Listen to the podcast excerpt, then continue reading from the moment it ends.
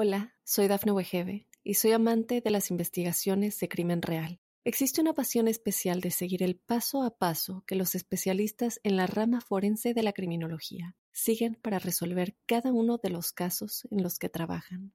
Si tú, como yo, eres una de las personas que encuentran fascinante escuchar este tipo de investigaciones, te invito a escuchar el podcast Trazos Criminales con la experta en perfilación criminal, Laura Quiñones Orquiza, en tu plataforma de audio favorita.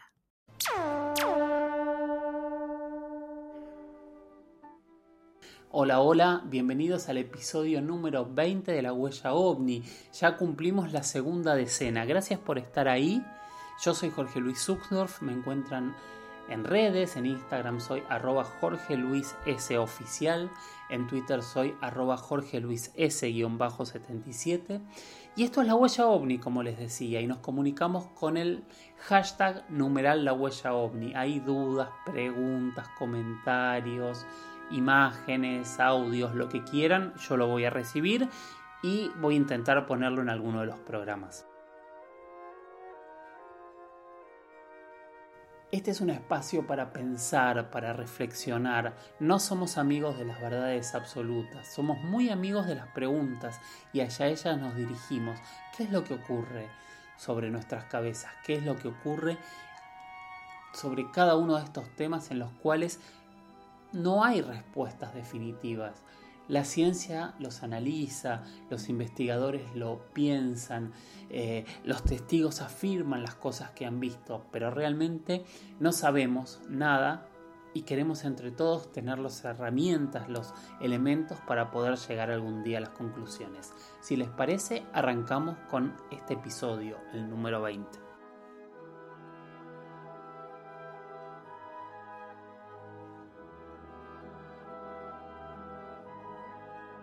Y en este programa nos comunicamos con el hashtag numeral la huella ovni. Allí preguntas, dudas, comentarios, debates, planteos, imágenes, todo lo que quieran que vayamos conversando programa a programa en las próximas ediciones.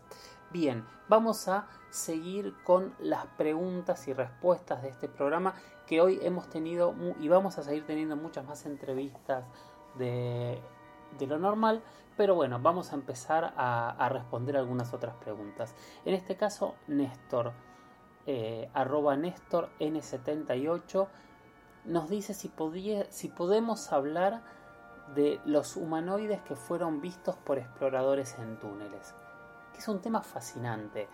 Yo voy a tomar parte de tu pregunta, Néstor, y espero ir para el lado que vos pretendías y no te pido disculpas y después seguimos hablando de este tema hay una enorme cantidad de bibliografía, de documentales, de entrevistados, de testigos y de investigadores que hablan de lo que ha ocurrido dentro de las cavernas. De hecho, hay dos o tres nombres realmente muy famosos y muy fuertes relacionados con estos temas.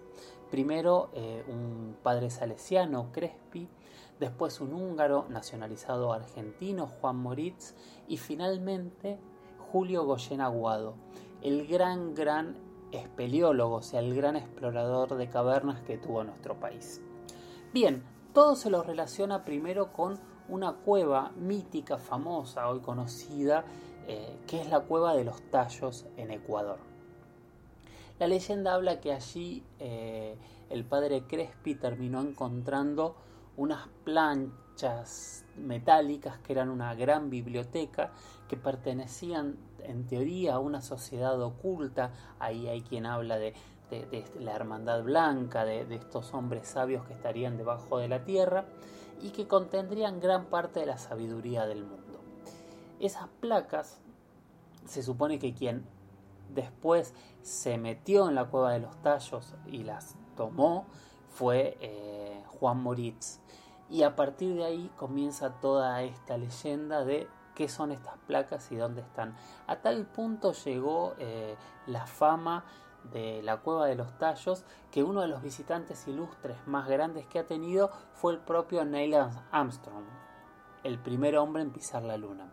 Eh, nadie sabe a qué fue ni por qué fue, pero sí se sabe que Armstrong estuvo muy preocupado por temáticas relacionadas a los misterios y a supuestas evidencias de extraterrestres en la Tierra. Hay quien dice que él vio algo que abrió su cabeza y que lo hizo investigar. No es el tema que me preguntaron, así que no me voy a meter mucho más de, esto, pero sí sepamos que él estuvo en esta cueva y que hay toda una teoría de que estos túneles podrían conectar toda la cordillera de los Andes. De hecho, la historia de Juan Moritz es que el que se metió en la cueva de los tallos y terminó saliendo eh, por eh, una cueva en Mendoza. Perdón, Goyen Aguado es uno de, de las personas que más investigó y más se metió en cavernas para poder entender qué es lo que ocurría.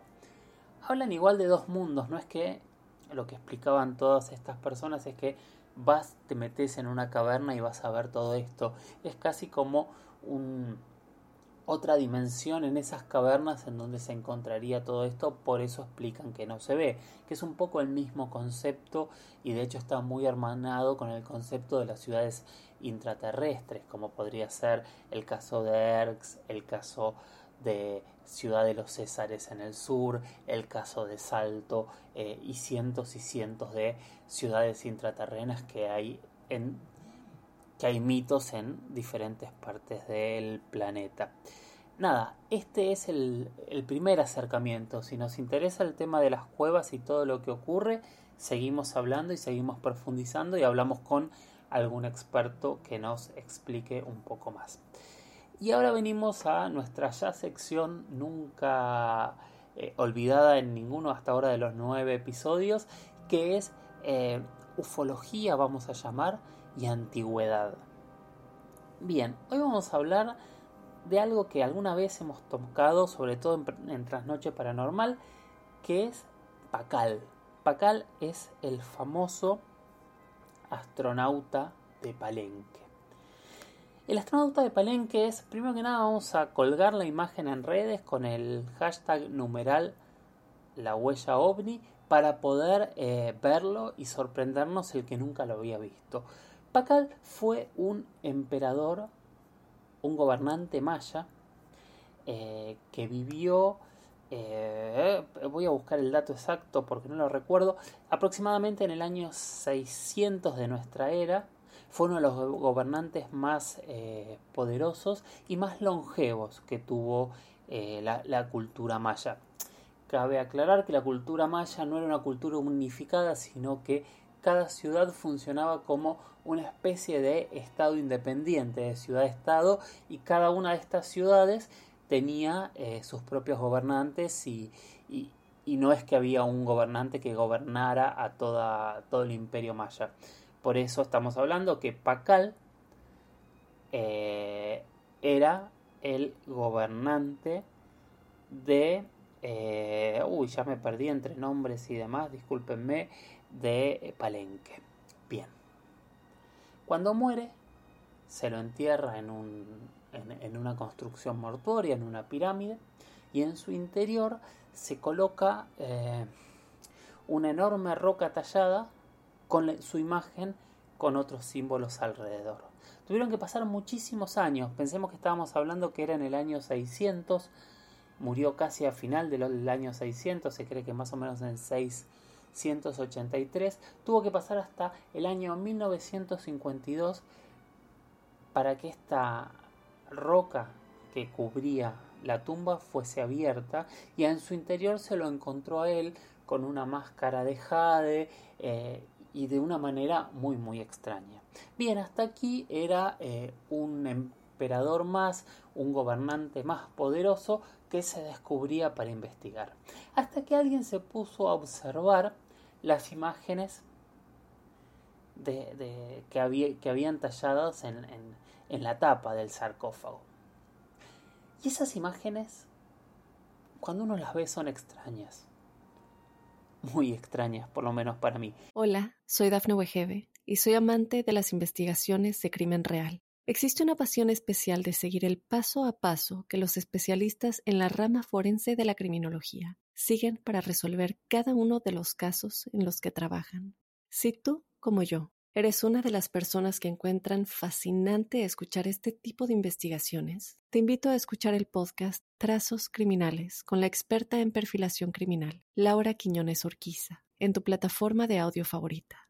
Es cierto que eh, he hablado con muchísimos antropólogos que me han dado explicación a cada uno de los símbolos que hay alrededor de Pacal. Todos los símbolos para los antropólogos tienen una explicación. Pero cuando nosotros vemos esa imagen, es muy difícil no pensar. Es muy interesante. Yo les cuento, después les voy a mandar una foto. Yo en donde estoy grabando tengo un cuadro de Pacal arriba mío y mientras estoy hablando estoy mirando ese cuadro de Pacal que usualmente lo miro porque es una imagen que a mí me fascina. Eh, pero uno lo ve y está parece estar manejando una nave espacial realmente parece estar manejando una nave espacial. Vemos un fuego atrás, vemos que tiene palancas entre las manos, que parece tener pedales, que parece tener eh, eh, instrumental, que es increíble. Realmente la imagen de Pacal, si bien para los antropólogos, para los arqueólogos sobre todo, tiene una gran, gran explicación, cuando uno la ve, ve a un hombre vestido con un ajuar eh, maya claramente, de hecho tiene la nariz como los mayas dibujaban a sus hombres, pero lo ven una especie de nave espacial. Es sorprendente. Quiero que por favor se tomen unos minutos, lo vean, busquemos también algunas imágenes diferentes, porque hay imágenes incluso donde está pintado de algunas maneras para resaltar algunos elementos y realmente se van a sorprender con lo que se ve. Además, cuando hubo mucha insistencia de que en realidad se trataba de un ser de otros mundos, se le empezó a practicar algún tipo de análisis y lo veían como un ser muy diferente a la media maya. O sea, era mucho más alto, eh, tenía una complexión y una estructura corporal muy, muy diferente, eh, que también los mayas, los mayas los, los arqueólogos y en este caso sí los antropólogos lo explicaban desde el punto de vista que la realeza nunca se parecía a su pueblo, comía de otra manera, vivía de otra manera y eso generaba que, fuesen distintos, que es bastante cierto.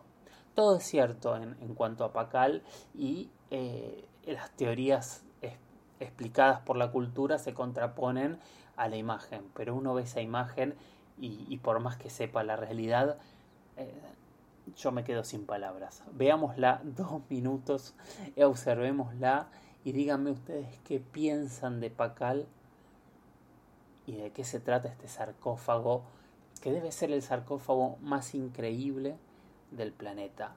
Ahora vamos a escuchar una entrevista súper interesante con quien investigó el caso Vidal en el que habíamos hablado en el episodio anterior y quien nos va a profundizar muchísimo, muchísimo sobre este tema, Alex Gionetti. Bueno, primero, gracias Alex, y, lo primero que me gustaría es si te podés presentar, ¿quién sos vos? Mm, yo soy Alex Gionetti, soy un argentino que hace muchos años dejó Argentina y, y soy muchas cosas, soy explorador, del mundo geográfico, físico y del mundo, digamos, no tan físico. He sido investigador de misterios toda mi vida, periodista, escritor, autor, mancha papeles y muchas otras cosas más. Muy bien. Contame cómo te enteras vos o cómo llega primero a conocimiento tuyo eh, el caso Vidal.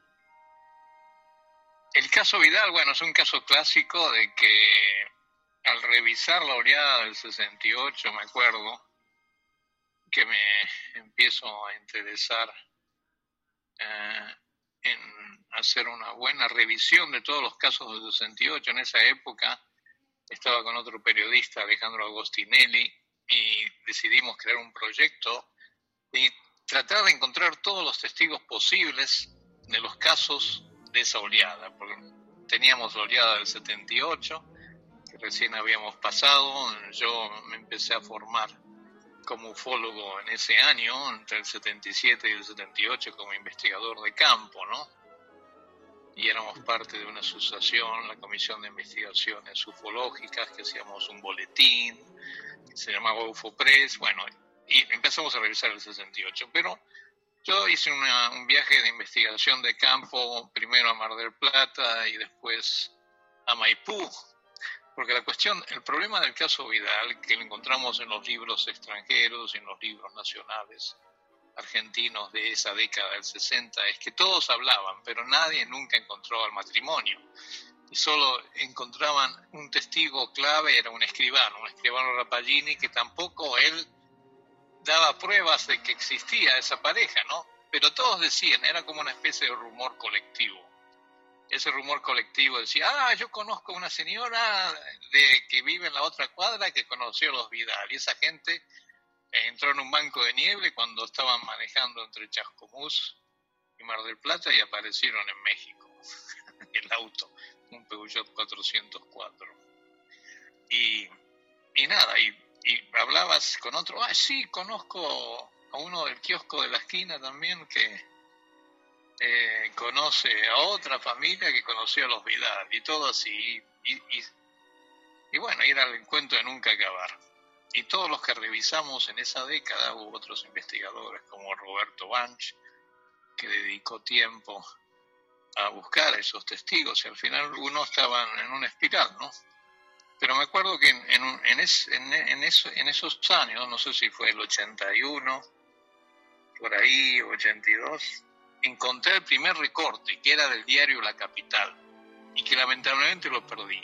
Si alguno me escucha en este momento, porque se lo he pedido a varios de los famosos investigadores argentinos en los últimos años, y ninguno puede encontrar ese recorte que habla de que de acuerdo a informes que vinculaba al, CIDE, ¿no? al Servicio de Informaciones del Estado, un matrimonio tal desapareció en un banco de nieve apareció en México. Esa era la primera nota que publica el primer periódico, no es La Razón, sino el diario La Capital de Mar del Plata. Y yo fotocopié ese recorte en esa época y lo tenía, no sé si se lo di a alguien, y, está extraviado porque acá no, no lo encontré. Busqué, removí cielo y tierra, tampoco no creo que lo tengo en los pocos archivos que dejé en Argentina. Y, pero aquellos que son, digamos, coleccionistas de recortes o viven en Mar del Plata, si pueden acercarse, porque ese... Y me acuerdo que la primer nota no sale en junio, si son, el 31 de mayo o el 30 de mayo cuando se publica esa noticia, ¿no? Y después, bueno, ya te digo, se multiplica en muchos periódicos. Y bueno, esa, es la primera clave, ¿no? Y después, esos años, eh, yo estaba, había ya empezado a estudiar cinematografía, estaba estudiando cine y yo siempre hablaba del tema OVNI, se me escapaba o algunos de los compañeritos sacaban el tema. primero, bueno, estudié en la escuela de cine privada, después en la famosa escuela de cine de Avellaneda. Y bueno, y me tocó un profesor que me dice, ah, yo sé cuál es la historia del caso Vidal. Me dice, te la voy a contar y nos fuimos a tomar un café. Ese profesor era un querido profesor cineasta y guionista que se llamó Daniel Pires Mateus, que hizo algunas películas, creo que de índole infantil, en la década del 70, 80, ¿no? Y perdí contacto con Daniel, pero era una gran persona. Y él me cuenta que la historia había sido inventada y que él conocía y que el que había inventado la historia era un director de cine.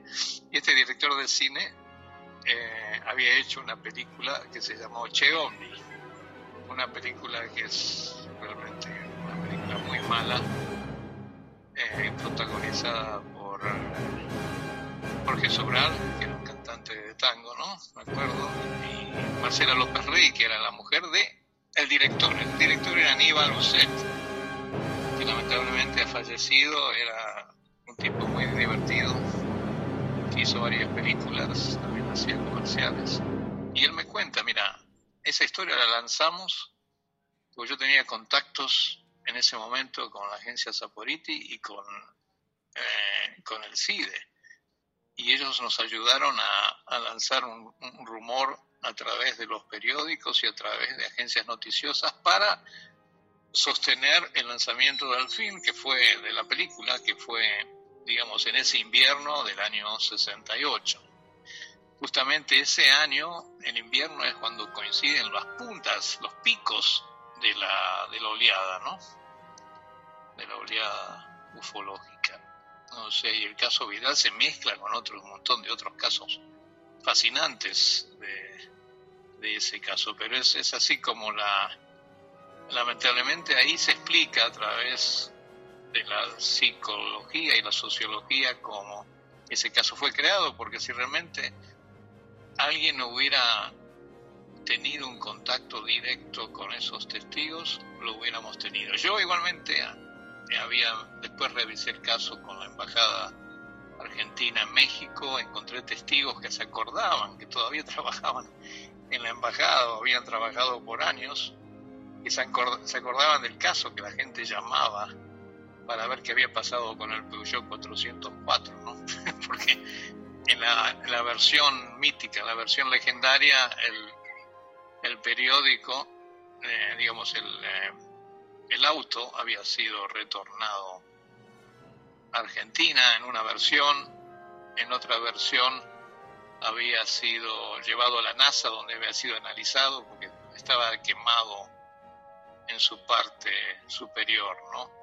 O sea, dicen que la NASA hizo estudios. ¿Y qué conclusión? Y que, encontró radiación, pero eran todos bolazos, ¿no? Eran todos rumores que nadie nunca pudo comprobar. Está buenísimo. Hola, soy Dafne Wegebe y soy amante de las investigaciones de crimen real. Existe una pasión especial de seguir el paso a paso que los especialistas en la rama forense de la criminología siguen para resolver cada uno de los casos en los que trabajan. Si tú, como yo, eres una de las personas que encuentran fascinante escuchar este tipo de investigaciones, te invito a escuchar el podcast Trazos Criminales con la experta en perfilación criminal, Laura Quiñones Orquiza en tu plataforma de audio favorita. ¿Y qué conclusión te lleva que a mí lo que me, siempre me sorprendió del caso Vidal es que debe ser uno de los casos más recordados en el inconsciente colectivo de Argentina? A mí eso me, sorprendió. Sí, no. ¿Viste? Porque aparte por ahí nadie lo conoce realmente como es, pero todos dicen sí porque la familia que apareció en México... ¿Qué, conclusión llevas a que este caso, que es un ardid publicitario haya sido eh, tan fuerte. Ah, yo pienso que, eh, mira, es un tema, me llevaría a desarrollarlo varias horas. Hay varias entrevistas que están online que el público interesado puede leer Muchísimas gracias Alex por esta entrevista. Realmente la entrevista es mucho más larga, la vida de Alex es muy interesante y en otros episodios vamos a seguir hablando de sus aventuras. Casualmente hoy hablamos de la cueva de los tallos. Él es uno de los investigadores que recorrió estas selvas para poder encontrarla y muy pronto nos va a contar su experiencia sobre lo que vivió allí. Y para comunicarnos, para que no se pierdan los mensajes, usamos el hashtag numeral la huella ovni. Bien, seguimos adelante con otro tema que alguien me preguntó esta semana. Eh, cuando digo alguien no es que me pidió el anonimato, y discúlpenme siempre, sino es que no recuerdo el nombre y no sé dónde lo anoté. Perdón, soy así, quiéranme como soy. Religión.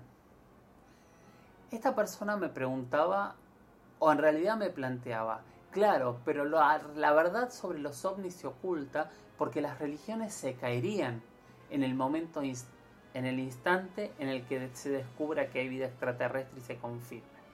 Es una de las hipótesis eh, más escuchadas, ¿no? Siempre se habla de que las religiones se caerían, de que habría un pánico generalizado en las calles, etcétera, etcétera. Yo hace algunos años me junté a hablar, yo no sé si algo de esto ya lo hablamos, si ya lo hablamos, disculpas, pero espero que igualmente se amplíe más, con un eh, teólogo del Vaticano, que en ese momento era el director del Observatorio Romano, que es el diario del Vaticano, en este caso era el Observatorio Romano en español. Y él me explicaba algo que claramente tenía mucha lógica. Y él decía, no, para nada, eh, no, no, no habría problema en que hubiese extraterrestres. Porque dentro de la concepción nuestra como religión, cualquier tipo de vida inteligente que se encontrase eh, serían hermanos nuestros. Tuvimos el problema con la llegada a América y a partir de ese momento las religiones se ayornaron a entender que todos somos iguales y todos somos eh, creados a imagen y semejanza de cada uno de esos dioses. Este era el primer planteo. Después tenemos otros planteos en donde nosotros siempre hemos hablado de por qué los dioses están en el cielo, por qué los dioses son extraterrestres, por qué tantos elementos milagrosos parecen en realidad tecnologías extrapoladas en el tiempo. Hay tantos y tantos elementos en la religión eh, que quise hacer solo algo genérico y el día de mañana, en el momento que ustedes quieran, nos metemos a, a profundizar. Muchísimas gracias por haber llegado hasta aquí. Cerramos el episodio número 20 de la huella ovni y recuerden mirar al cielo, hacerse preguntas, pensar, no casarse con verdades absolutas y abrir la mente. Tal vez algún día todos juntos podamos tener la verdad sobre lo que ocurre sobre nuestras cabezas. Yo soy Jorge Luis Zuxdorf. Me encuentran en redes, en Instagram como arroba Jorge Luis S oficial, en Twitter como arroba Jorge Luis S 77. Esto es la huella ovni. Nos comunicamos con el hashtag numeral la huella ovni. Y los espero en el próximo episodio. Gracias por estar ahí. Chau, chau.